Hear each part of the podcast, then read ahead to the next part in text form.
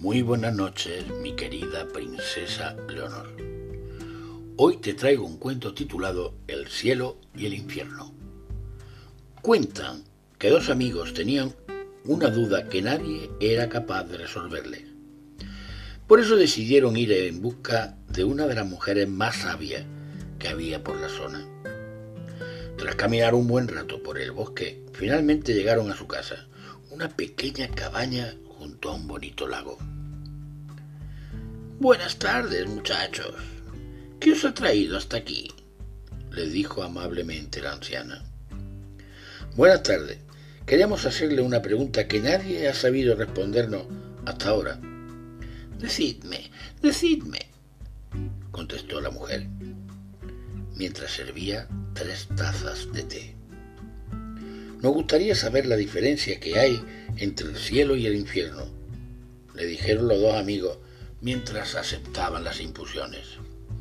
Vaya, vaya, vaya. Una pregunta difícil, susurró la anciana.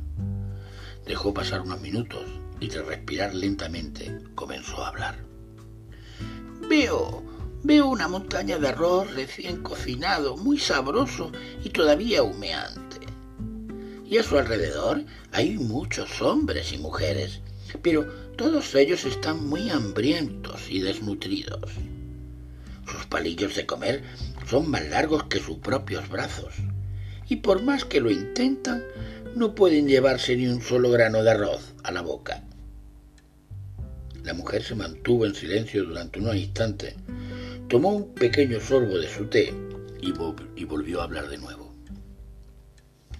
Veo también una montaña de arroz recién cocinado igual de humeante y sabroso que el anterior.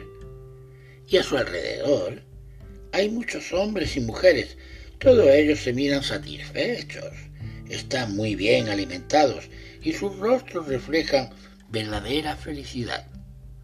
Sus palillos de comer también son más largos que sus propios brazos, pero han decidido darse la comida los unos a los otros. Muy buenas noches, mi querida princesa Leonor.